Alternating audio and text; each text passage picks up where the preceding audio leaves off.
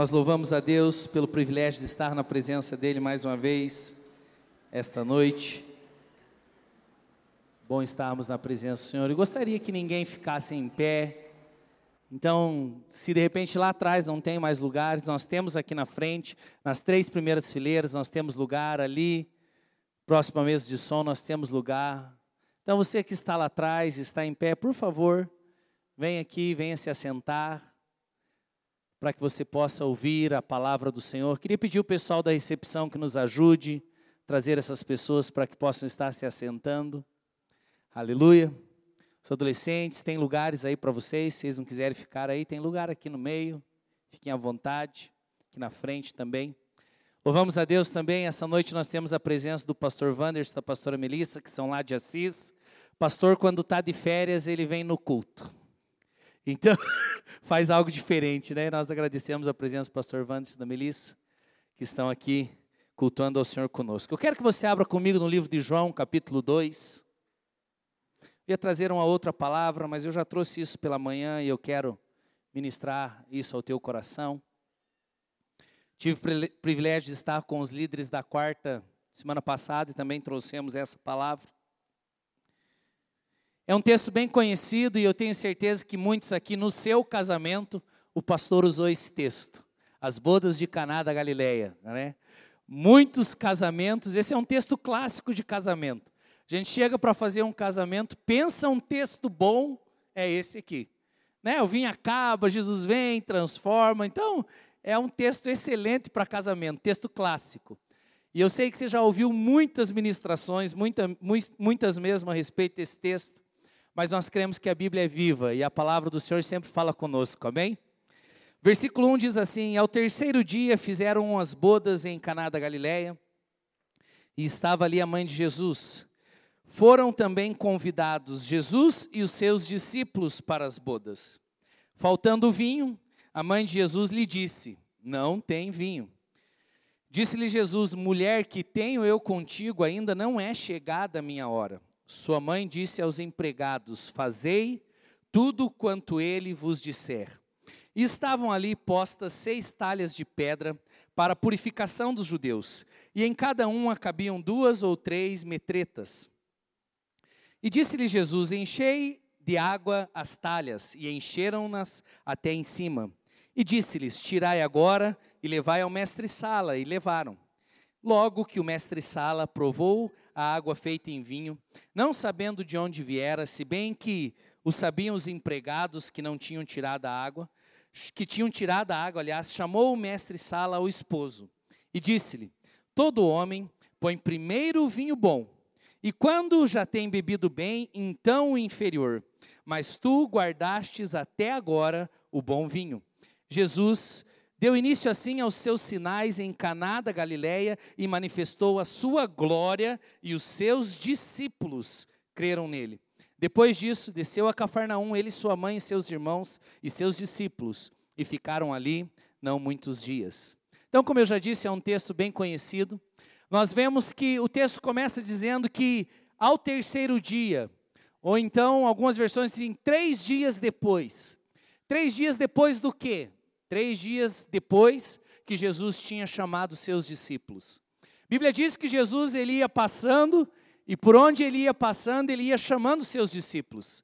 Então, alguns estavam pescando, outros estavam coletando impostos, outros estavam debaixo da figueira, e Jesus estava lá andando e ele chamava então os seus discípulos. Você há de convir comigo que esses discípulos não imaginavam que seriam chamados por Jesus. Eles não imaginavam que teria um mestre, o Filho de Deus tinha sido enviado à terra, e eles não sabiam ainda disso. Mas Jesus passou, e aquela passagem de Jesus mudou a vida deles, algo inesperado aconteceu na vida deles. E eu imagino também os discípulos que não imaginavam que três dias depois eles estariam em Caná, que era perto de Nazaré, num casamento. Então eu imagino os discípulos meio perdidos, porque a Bíblia diz que foi convidado Jesus e os seus discípulos. Então, agora, já que você tem discípulo, pode trazer o discípulo para a festa também. E os discípulos não imaginavam que eles estariam ali na, naquele casamento. E é mais ou menos aquela brincadeira que tem, que se você precisa descobrir um peru na festa, você chega e pergunta: quem aqui é amigo da noiva? Aí um tanto levanta a mão. Quem aqui é amigo do noivo? Outro tanto levanta a mão. Se diz: pode ir embora que aqui é um aniversário. Né? Então, não foi engraçado, né? Mas vamos lá. É que na verdade era um batizado, né? Eu mudei para aniversário. Mas vamos lá. Aí, gente, o que é interessante disso? Os discípulos estavam perdidos ali naquela festa. E a partir do momento que eles estavam perdidos ali naquela festa, eles não tinham ideia do que Jesus ia fazer, primeiro lugar na festa e depois na vida deles. Sabe, eu creio que quando nós andamos com Jesus, nós temos que estar preparados para as coisas inesperadas. Nós temos que estar preparados para o de repente de Deus na nossa vida. Sabe, às vezes nós ficamos tanto esperando o mal, nós ficamos tanto esperando os dias ruins, e você conversa com pessoas e é sempre esse o assunto, é a crise, é a crise. Igual eu vi o pastor Cláudio Duarte esses dias dizendo que um irmão chegou para ele, um irmão economista, daqueles que conhece o mercado, e disse para ele, pastor, nós entraremos na maior crise da nossa nação, a maior crise da história. Eu sei por causa dos números, e ele foi dando os dados para o pastor Cláudio Duarte. Nós vamos fazer isso, nós vamos entrar nessa crise. E o que o senhor vai fazer? E Cláudio Duarte disse assim: Eu decidi não participar. E é isso mesmo, gente.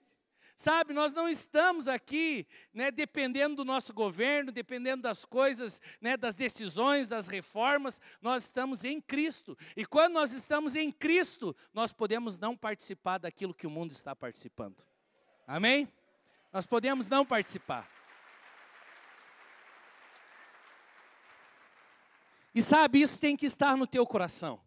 Você é discípulo do Senhor Jesus. E a partir do momento que você se transformou em discípulo do Senhor Jesus, Ele vai te conduzir a lugares que você não imagina. Ele vai te conduzir para que você possa ver sinais que você nunca imaginou ver. Sabe por quê? Porque nós somos discípulos de Jesus. E nós vemos então que esses discípulos estavam ali naquele casamento. A Bíblia não diz se eles conheciam o noivo, se conheciam a noiva. Só para você ter uma noção, um casamento desse, queridos, durava às vezes sete dias. Imagina só se hoje ainda fosse assim aqui na nossa cultura. O pessoal já está gastando muito para fazer um casamento de três, quatro horas. Você parou para pensar, parou para pensar, Vanessa, o cerimonial, sete dias de cerimônia, Vanessa. Sete dias. Imagina só, gente, não era fácil. E eu já comentei com vocês que existia um costume dos judeus. Quando você chega na casa de um judeu, ele vai servir o cálice para você, e você fica ali sentado à mesa, bebendo com ele. E a hora que chega o momento de você ir embora, a maneira que ele te avisa que acabou é não servir mais o teu copo. Então você imagine numa festa, sete dias, a gente precisava estabelecer esse, né, esse sistema aqui.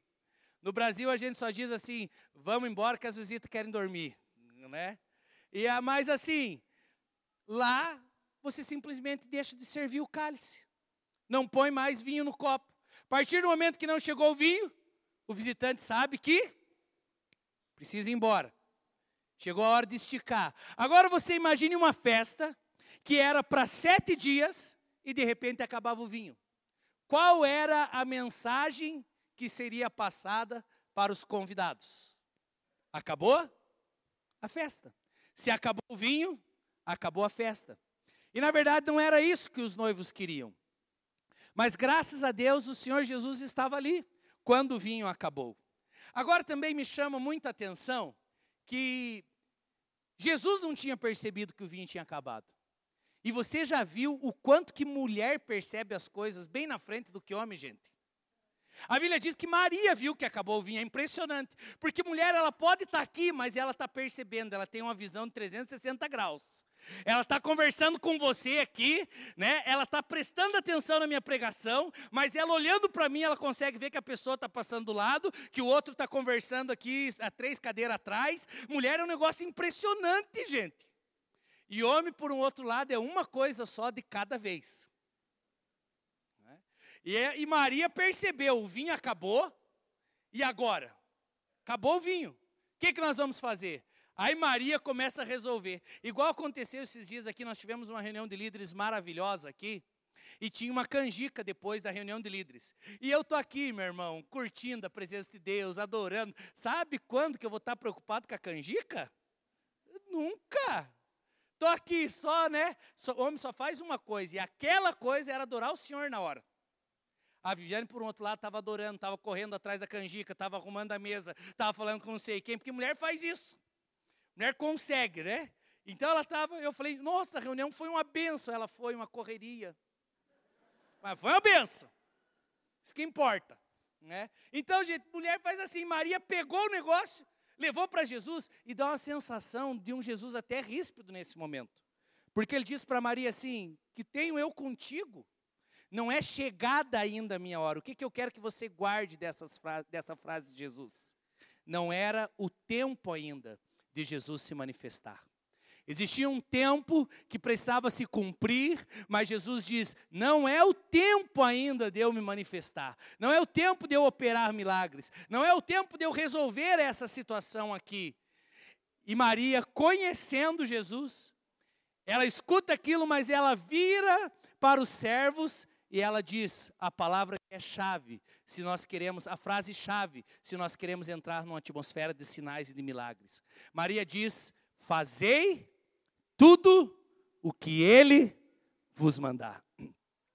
Sabe, queridos, como igreja, se nós prestarmos atenção nessa frase, nós entraremos em uma atmosfera de milagres tão maravilhosa, tão poderosa no nosso meio, porque a obediência, ela nos leva para esse nível. Ela nos leva para esse nível de milagres. Se você quer algo que, é, para acontecer na sua família, na sua casa, no seu casamento, obedeça ao Senhor em todas as coisas. Creia, obedeça, pratique os mandamentos do Senhor. Agora, parece que tem coisas que às vezes é mais fácil da gente crer, tem coisas que é mais fácil da gente obedecer. Agora, para aquele irmão que não é nem pavio curto, já é sem pavio, quando alguém pega e dá um tapa nele ou fala algo grosso para ele, é muito difícil para um irmão como esse, que tem esse temperamento, pegar e falar assim: não, ó, está aqui a outra face, pode bater. Mas é isso que Jesus manda. Jesus, Maria está dizendo: fazei tudo o que Jesus mandar. E se é fazer tudo o que Jesus mandar, a Bíblia fala que nós precisamos perdoar o nosso irmão. Então, se o meu irmão me feriu, se meu irmão me machucou, se meu irmão fez algo contra mim, a Bíblia diz: se eu sei que ele tem algo contra mim, e eu venho trazer a minha oferta ao altar, eu deixo a oferta e eu vou ter com o meu irmão. Sabe, tem algumas coisas que parece que é mais fácil a gente obedecer, mas outras parece que é mais difícil. Agora, queridos, se nós entrarmos nesse nível, eu vou fazer tudo que o Senhor Jesus manda. Eu tenho certeza que os milagres, eles começarão a acontecer na sua vida de uma forma tão intensa que você vai se surpreender com a presença de Deus operando na sua vida.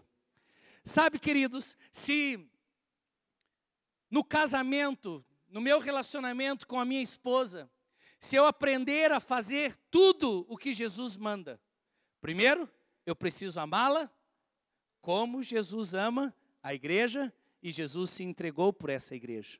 Sabe, hoje nós temos tantos problemas nos nossos relacionamentos, nós temos tanto problema nos casamentos, é, é, é como se fosse assim: um, a, a separação é sempre uma opção. Então, se brigou, vou separar. Espere lá. Para nós que cremos no Senhor Jesus, não existe a opção da separação. Amém? Aí você vai dizer, pastor, mas tem alguns casos, tem isso, tem aquilo. Queridos, sempre que no seu casamento você considerar a separação como uma porta, é essa porta que você vai utilizar. Agora, a partir do momento que você deixa de considerar a separação a separação não serve para mim, não serve para o meu casamento, pode servir para os outros, pode servir para o mundo, mas para mim, que conheço o Senhor Jesus, não serve. Aí você vai encontrar outras portas para resolver os problemas. Aí você vai encontrar o perdão, aí você vai encontrar o amor, aí você vai encontrar a honra, aí você vai encontrar o respeito. Mas sabe, queridos, nós temos a tendência de usarmos a porta mais fácil. E às vezes, no momento de um casamento, o que vem é que a separação é a coisa mais fácil. Imagina só se nós estivéssemos todos aqui e nós já sabemos que nós temos algumas portas de saída desse templo. Nós temos portas aqui no meio, nós temos portas lá no fundo, e essas são as saídas que nós geralmente utilizamos. Agora, se por algum motivo precisassem ser fechadas essas portas de saída, nós encontraríamos outras. Tem pessoas que não conhecem, mas aqui atrás tem uma outra porta. Então, queridos, o que eu quero dizer com isso? Enquanto você acha que a separação é uma saída para o seu problema, é essa porta que você vai usar. Agora, quando você deixar e falar assim, não, isso aqui não serve para mim, isso aqui é uma porta selada, lacrada, nós dois estamos aqui, vamos resolver nossa vida, vamos praticar o perdão, vamos curar o nosso relacionamento, vamos buscar a palavra do Senhor, e mesmo que no mundo a separação possa ser algo que é comum, no nosso meio não pode ser comum. Amém? Por quê? Porque nós somos discípulos de Jesus. E do mesmo jeito que era inesperado para aqueles discípulos estar num casamento, eu posso dizer para você, você pode não esperar que Deus pode operar e transformar o teu casamento, o seu cônjuge, mas quando você realmente obedece o Senhor Jesus em tudo, eu te digo, ele tem o poder para transformar, ele tem o poder para curar relacionamentos, ele tem poder para converter o coração dos pais aos filhos e dos filhos aos pais. Este é o nosso Deus. Não busque outras portas, não busque outras saídas. A saída, meu irmão, do discípulo de Jesus está sempre na palavra do Senhor, está sempre naquilo que ele manda. Agora, tem coisas que Jesus manda que talvez no momento elas são estranhas. Tem coisas que Jesus manda fazer que no momento às vezes a gente não entende. Mas se nós obedecermos, o fim é vida. Amém? O fim sempre será de vida e vida em abundância. Perceba só o que Jesus manda fazer nesse casamento. Jesus disse: Não é minha hora de se manifestar ainda. Mas como era um casamento, como era uma nova família que estava se iniciando, e deixa eu te dizer, não existe hora para uma família ser restaurada. Às vezes a gente fica pensando assim: não, vai ver, não chegou a hora ainda do meu filho voltar, vai ver, não chegou a hora ainda do meu casamento ser transformado. Não tem hora. Para família, para filhos, Deus quer agir em todos os momentos, mesmo que seja antes do tempo. Ele sempre quer agir, porque ele crê na família, ele instituiu a família. E sabe, nós precisamos começar a perder. E será que é hora? Será que é hora? Tenha fé, queridos. E hoje mesmo Deus pode operar um milagre na sua casa. Hoje mesmo.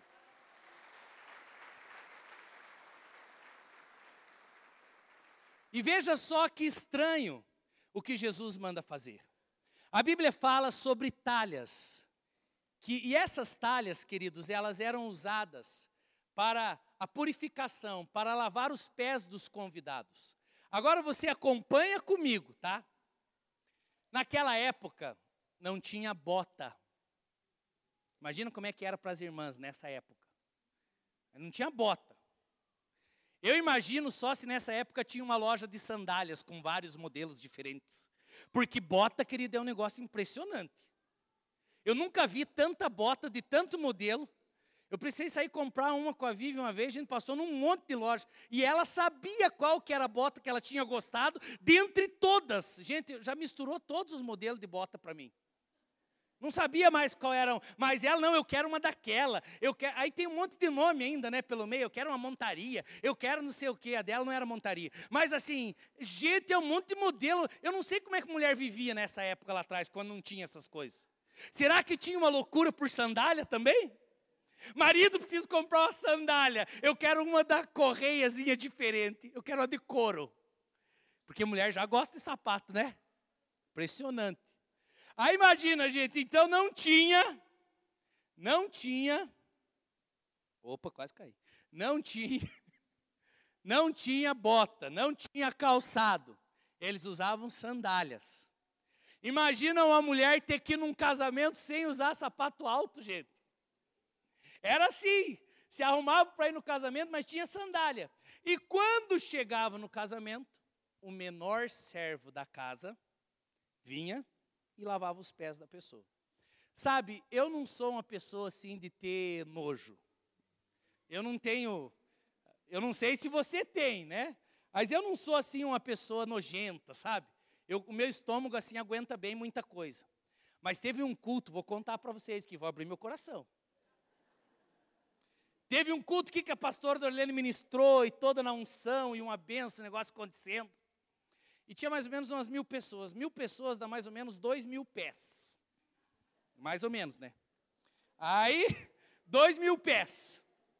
Aí, gente, a pastora Dorlene, naquela unção, falou: Agora quero chamar os pastores aqui na frente, eles vão orar com os pés de cada um. Quem lembra desse culto? E, gente, a gente teve que orar, com, eu orei com uns 512 pés, mais ou menos. Então você colocava o azeite na mão, e, gente, uma coisa é você ir para o culto sabendo que vão orar com os teus pés. Isso é uma coisa. Você põe a melhor meia, a meia não vem furada, né? Mas quando acontece assim, aquele negócio, o de repente de Deus, meu irmão, aparece de tudo nos pés, né? E aí eu tô ali, né? Como não sou nojento, não tem problema. Tô orando, abençoando, manda fogo, Jesus, nesses pés aqui, né? Quão formosos são os pés que anunciam a palavra, eu tô bem. Eu percebi que tem horas que a Viviane estava orando meio assim, meio de lado, sabe? Mas tudo bem. Né? E eu tô orando ali, gente, e óleo, e pé, e, né, e unha, e tudo ali, mas estamos firmes ali, né? Abençoando os irmãos, função pastoral. E, gente, eu saí daquele culto com muita fome. Muita fome mesmo. Sabe quando você já quer receber a pizza e já quer vir comendo, já não põe nem na mesa. O entregador chega na tua casa, você já abre a pizza, já vem pegando, já vai comendo. Eu estava com aquela fome, gente. E na hora que colocamos a pizza na mesa, eu abri assim e já peguei uma pizza. Quando peguei fui colocar na boca, eu senti o cheiro do óleo, meus e aquele dia me deu nojo. Falei, meu Deus do céu, eu peguei uns 500 pés e eu não lavei a mão para comer.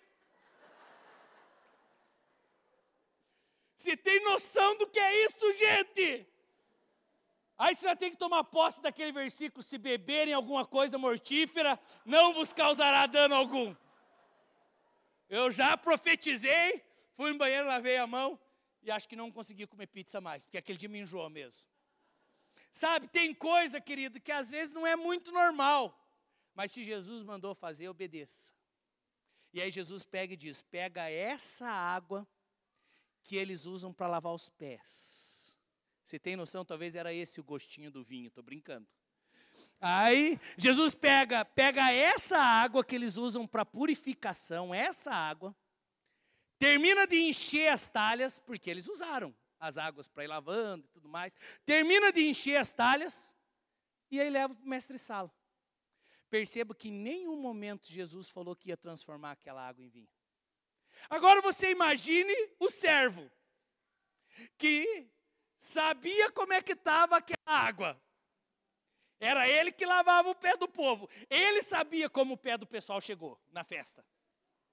Aí ele pega aquela talha, porque Jesus mandou, e ele tem que levar para o mestre-sala. É o menor servo e leva para o mestre-sala, gente. Mas Jesus não disse que ia transformar água em vinho. Ele só disse: faça assim.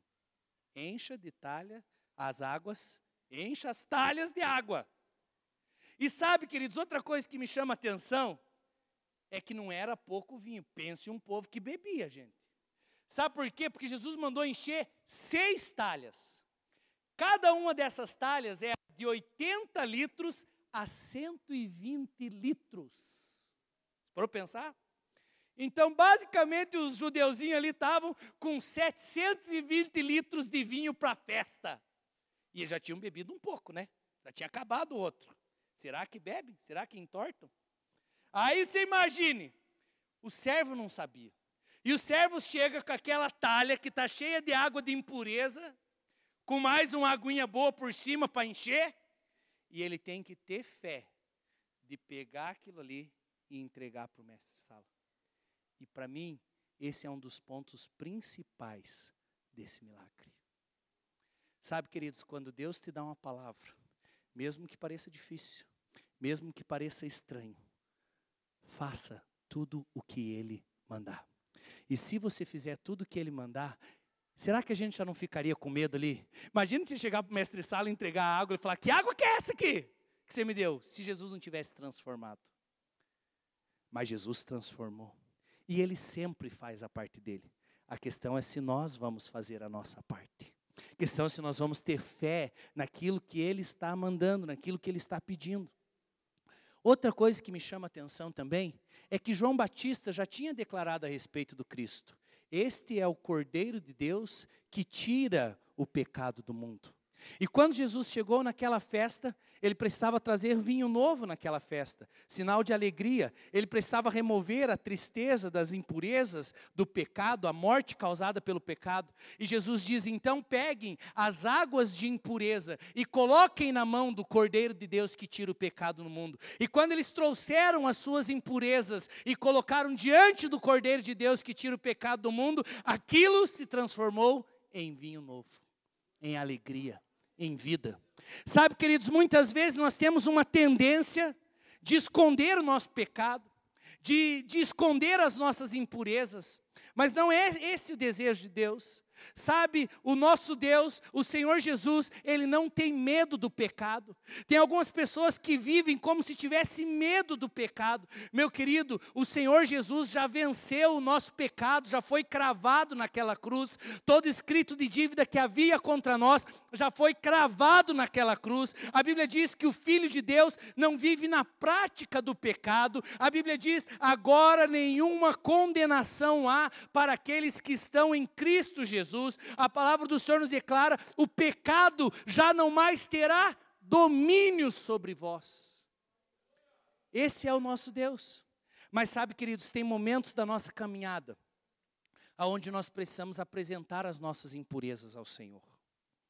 A Bíblia fala que já nos últimos dias do Senhor Jesus, Jesus vem, ele se despe, ele coloca uma toalha e ele se ajoelha diante dos seus discípulos. E ele começa a lavar os pés dos discípulos. E aí o Pedrão, daquele jeito, diz: Não, meu pé aqui não. Eu não sei se era um problema com o pé de Pedro, né? não queria mostrar para Jesus. Diz: Jesus, você nem sabe como é que está meu pé. Né? Mão encravada, alguma coisa assim. Ou então, né, Pedro não estava entendendo o que Jesus queria fazer. E aí, quando Pedro entende, Pedro diz: Não, então me lava inteiro. Só que aí Jesus diz algo: aquele que já está limpo precisa somente lavar os pés. Eu estou diante de um povo que já está limpo. O Senhor Jesus já te libertou do seu pecado, meu querido. Você estava no mundo, você estava perdido, mas a graça de Deus foi te alcançou e hoje ele te transportou do império das trevas e ele te levou para o império da sua maravilhosa luz. Eu sei disso. Mas a questão é: quem já está limpo tem momentos que precisa lavar os pés. E às vezes, queridos, nós já estamos há tempo caminhando com o Senhor. Mas tem aquela craquinha, aquela impureza que está lá no pé, que nós adquirimos no meio da nossa caminhada. Nós adquirimos essa, essas impurezas. É uma pessoa que tinha um chamado maravilhoso na casa do Senhor e de repente ela se sentiu ferida, feriram os pés e ela diz: Não, eu não quero mais ser usada, não, eu não quero mais, está aqui, eu entrego, eu não quero mais fazer. Não é que essa pessoa não esteja limpa, mas ela foi ferida e hoje tem sujeira, tem impureza nos pés e mexeu com a maneira dela caminhar na casa do Senhor e no fazer a obra do Senhor. Sabe, tem momentos que nós precisamos de vinho novo. A certeza é que em muitas áreas da nossa vida vai chegar um momento onde o vinho vai acabar. Mas é quando o vinho acaba que a gente tem que chegar diante do Senhor, fazer tudo o que Ele manda e dizer: Deus, aqui estão as minhas talhas de impureza. Aqui estão os meus pés, Senhor. Lava os meus pés. E eu também percebo que não somente o Senhor Jesus, ele vem, ele nos lava, mas ele também nos levanta como servos dele, como pessoas que estão imitando o Senhor Jesus, e ele diz: do mesmo jeito que eu lavei os pés, que vocês vão e lavem também os pés. E isso fala do nosso perdão, do momento onde nós temos uma situação um com o outro e eu digo: não, eu vou lavar os teus pés, eu quero restaurar esse relacionamento, eu não quero mais ficar assim, eu quero ser um instrumento para tirar essa impureza do teu coração, vocês estão entendendo? Esta noite vieram muitos adolescentes lavados pela presença do Senhor.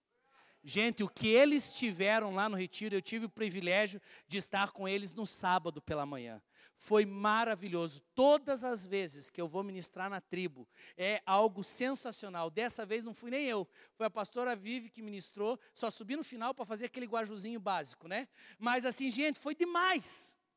Foi demais. E a gente percebe eles ali bebendo da presença do Senhor. Agora eles chegaram.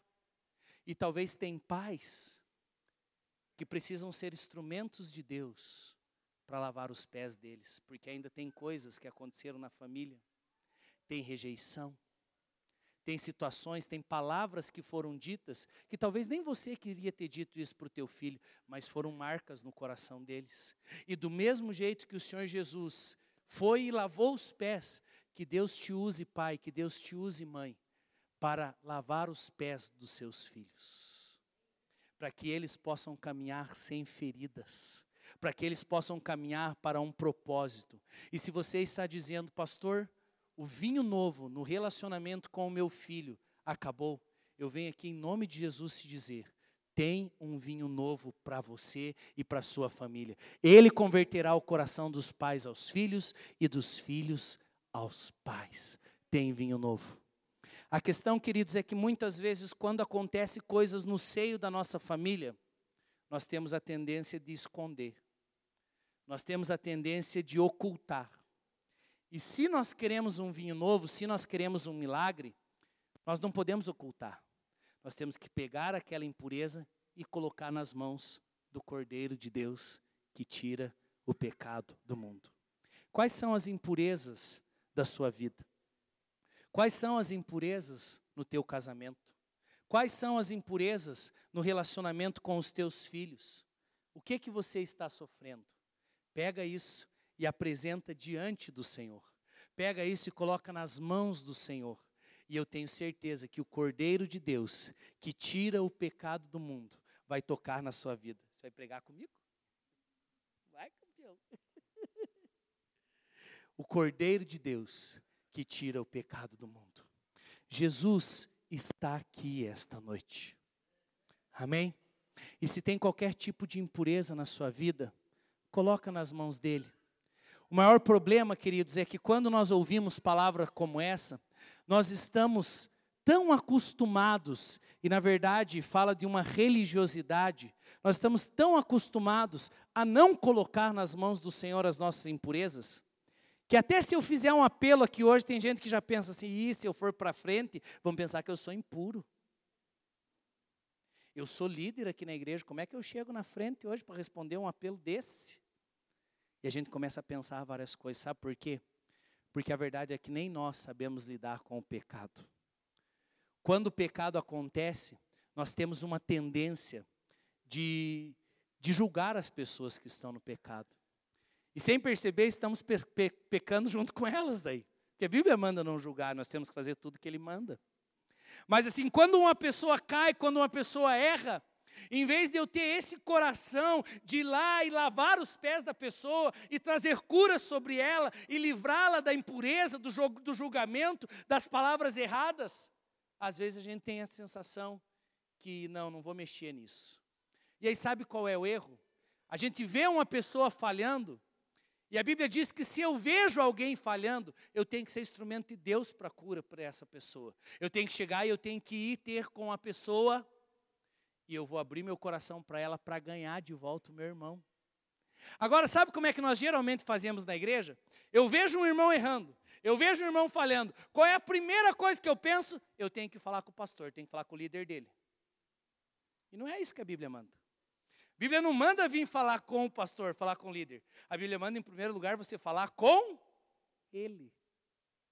Estão entendendo?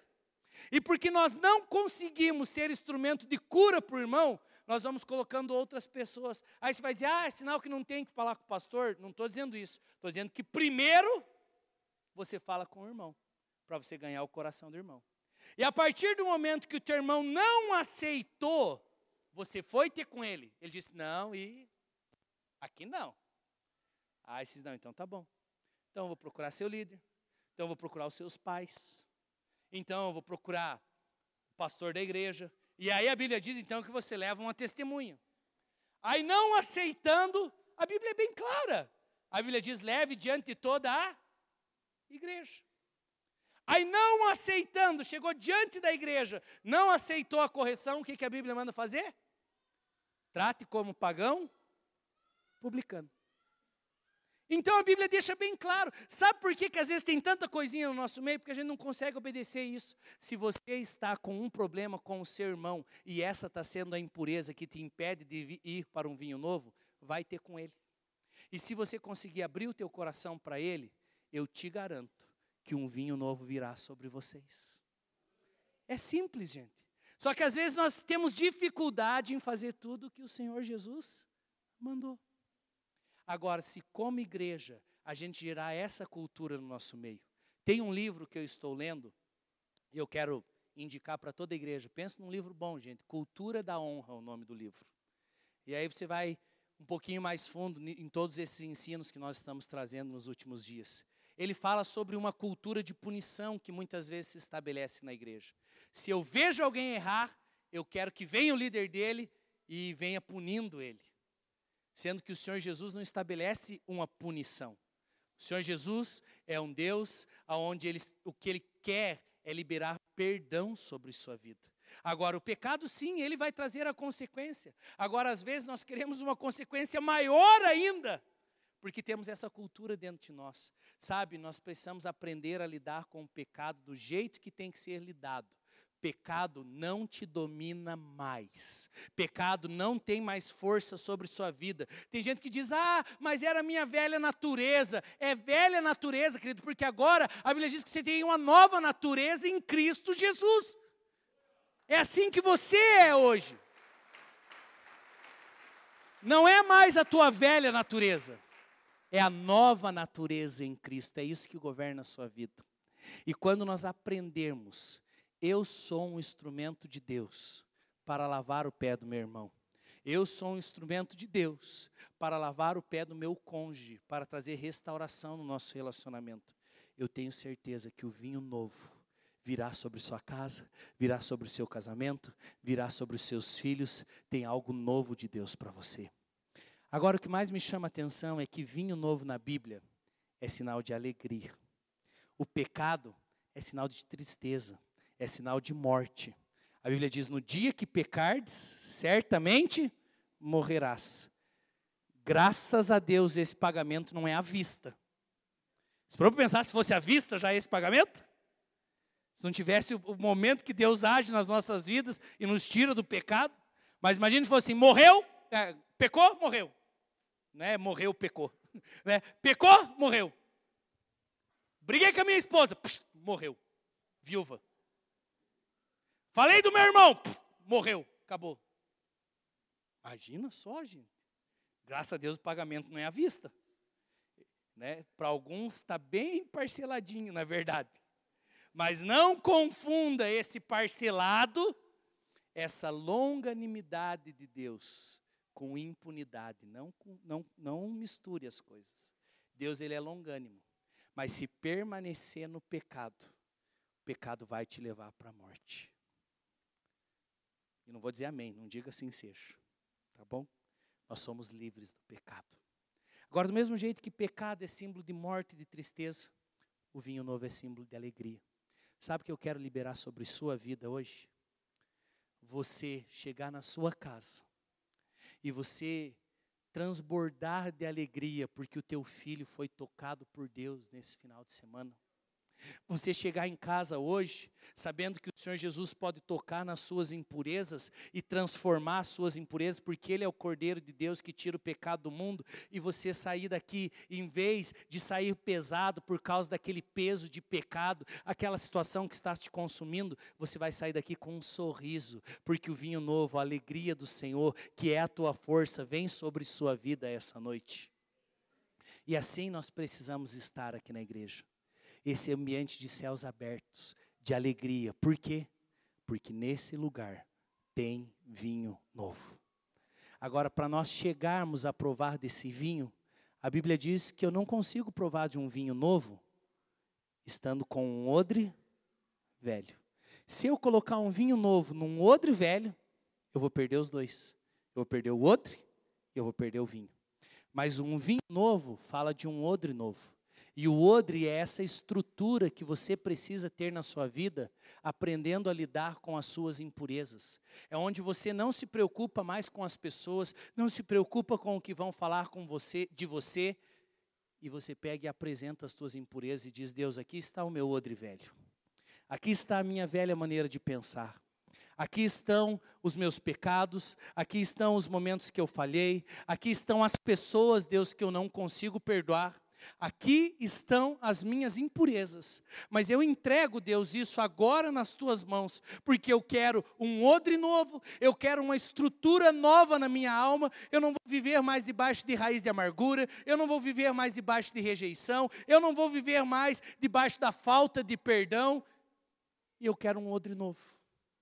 E aí você pega, apresenta diante do Senhor, e Ele vai dar para você não somente um vinho novo, mas Ele coloca o vinho dentro de uma estrutura nova. E isso também está relacionado à nossa família. Não adianta Deus trazer um vinho novo sobre sua casa se você continuar xingando a sua esposa. Vai perder o vinho e vai perder a esposa. Porque enquanto uns xingam, outros elogiam. Cuidado com isso. Sempre tem gente com tempo para elogiar. Sabe, a gente precisa aprender a ter cuidado. Se eu chego para um confronto com meu filho adolescente e esse confronto não me aproxima dele, outras pessoas do mundo vão tentar se aproximar dele.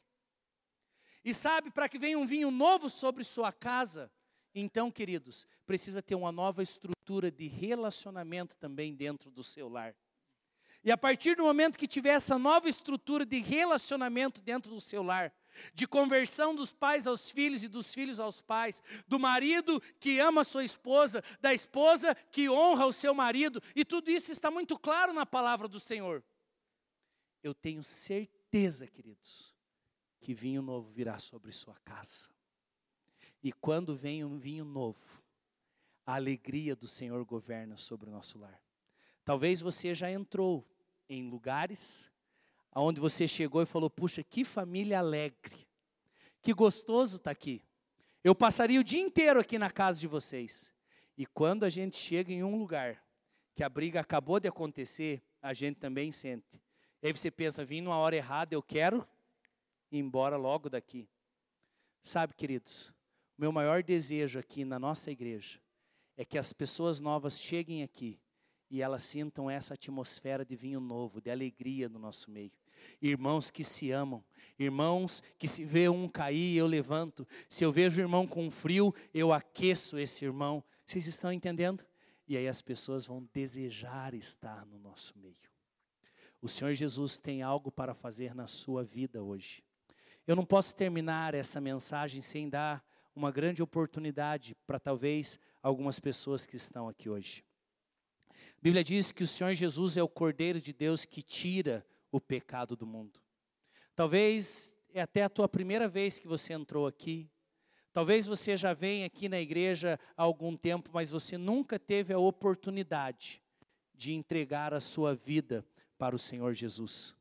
Se você realmente decidir entregar a sua vida para o Senhor Jesus, o pecado será tirado, será removido, e existe perdão para os teus pecados. Agora, para que eu possa entrar nesse nível, eu preciso crer em meu coração e com a minha boca confessar que Jesus Cristo é o Senhor. Eu sei que tem pessoas aqui hoje que, depois de tudo isso que você viu aqui nesse culto, depois que você viu esses adolescentes aqui chegando com tanta alegria, e deixa eu te dizer, a gente não deu bebida para nenhum lá no retiro. A alegria deles é verdadeira. Não é por causa da bebida, não é por causa de droga, não, é a alegria que Jesus pode trazer. É uma alegria que não depende das outras coisas. Talvez você chegou aqui essa noite e você viu nesse lugar um povo alegre. E sabe qual é o motivo da nossa alegria? Jesus. Ele tem transformado nossas vidas. Aqui no nosso meio nós temos muitos testemunhos de pessoas que chegaram aqui nessa casa, talvez como se fosse a última saída. E Deus tocou na vida delas e hoje eles vivem num lar de alegria. Sabe por quê? Porque decidiram se entregar ao Senhor Jesus. E se você essa noite você quer se entregar para ele, você através dessa palavra você está dizendo, pastor, eu preciso de um toque de Deus. Eu preciso, eu preciso dessa alegria em meu coração.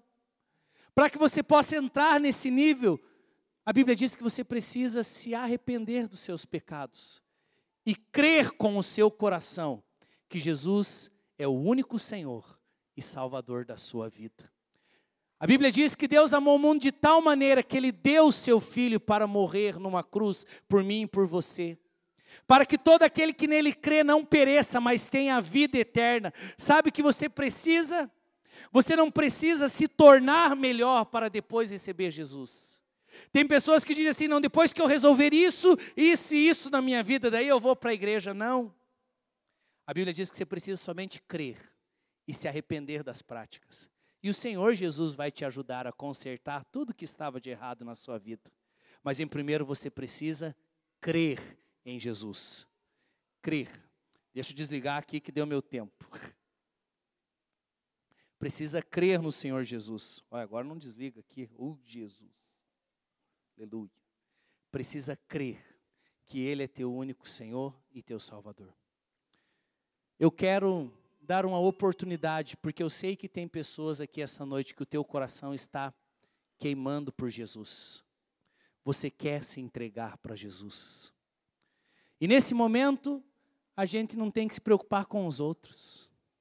Jesus disse: Se você me confessar diante dos homens, eu o confessarei diante do Pai que estás nos céus. Mas se você me negar diante dos homens, eu te negarei diante do Pai que estás nos céus. Posso dizer que essa decisão que eu estou te oferecendo essa noite foi a maior e melhor decisão da minha vida. Eu me entreguei para Jesus e minha vida foi transformada. Hoje eu tenho alegria, hoje eu tenho vida, porque Jesus é o meu Senhor.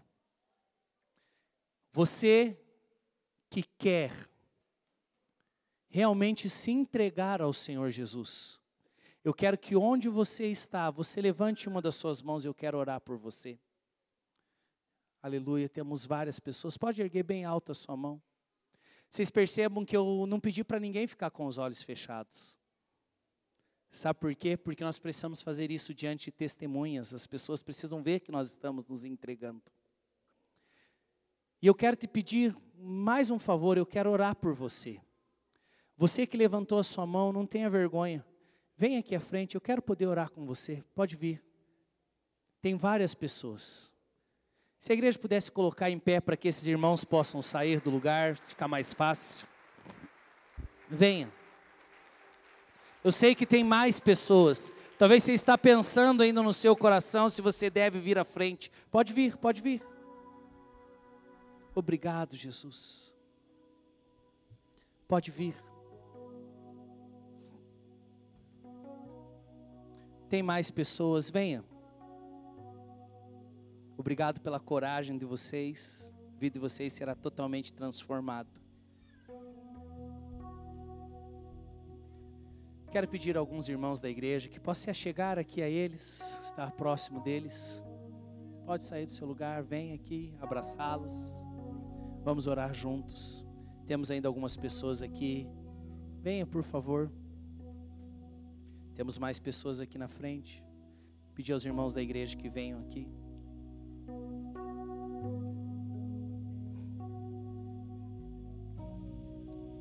Temos mais irmãos aqui na frente. Preciso de mais alguns homens aqui.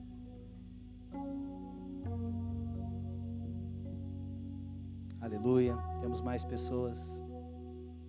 Aleluia. Deus tem um plano maravilhoso para essa família. Sabe a decisão que vocês estão tomando? Olha um pouquinho para mim aqui. É a coisa mais poderosa.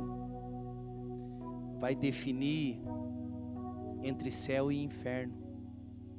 quando nós tomamos essa decisão de crer em Jesus, a Bíblia diz que nós recebemos o selo do Espírito Santo e ele nos cela para a salvação. Depois dessa oração, a partir do momento que vocês creram diante de testemunhas, vocês serão salvos. E isso é a coisa que mais pode trazer alegria nas nossas vidas. A Bíblia fala sobre a alegria da salvação. Mas para que nós possamos receber o Senhor Jesus, nós temos que confessar com os nossos lábios. Eu gostaria que você repetisse uma oração comigo nesse momento. Amém? Repita assim: Senhor Jesus, nesta noite, eu entendi a tua palavra, e eu abro o meu coração, e eu te convido para entrar no meu coração. Eu entrego a minha vida a ti eu declaro que tu és o meu Senhor e Salvador. Eu aceito o teu sacrifício na cruz do Calvário para me perdoar e para me purificar. Eu me arrependo dos meus pecados, te peço perdão, apresento as minhas impurezas diante do Senhor para que o teu sangue possa me lavar e me purificar. Em nome do Senhor Jesus. Amém. Amém.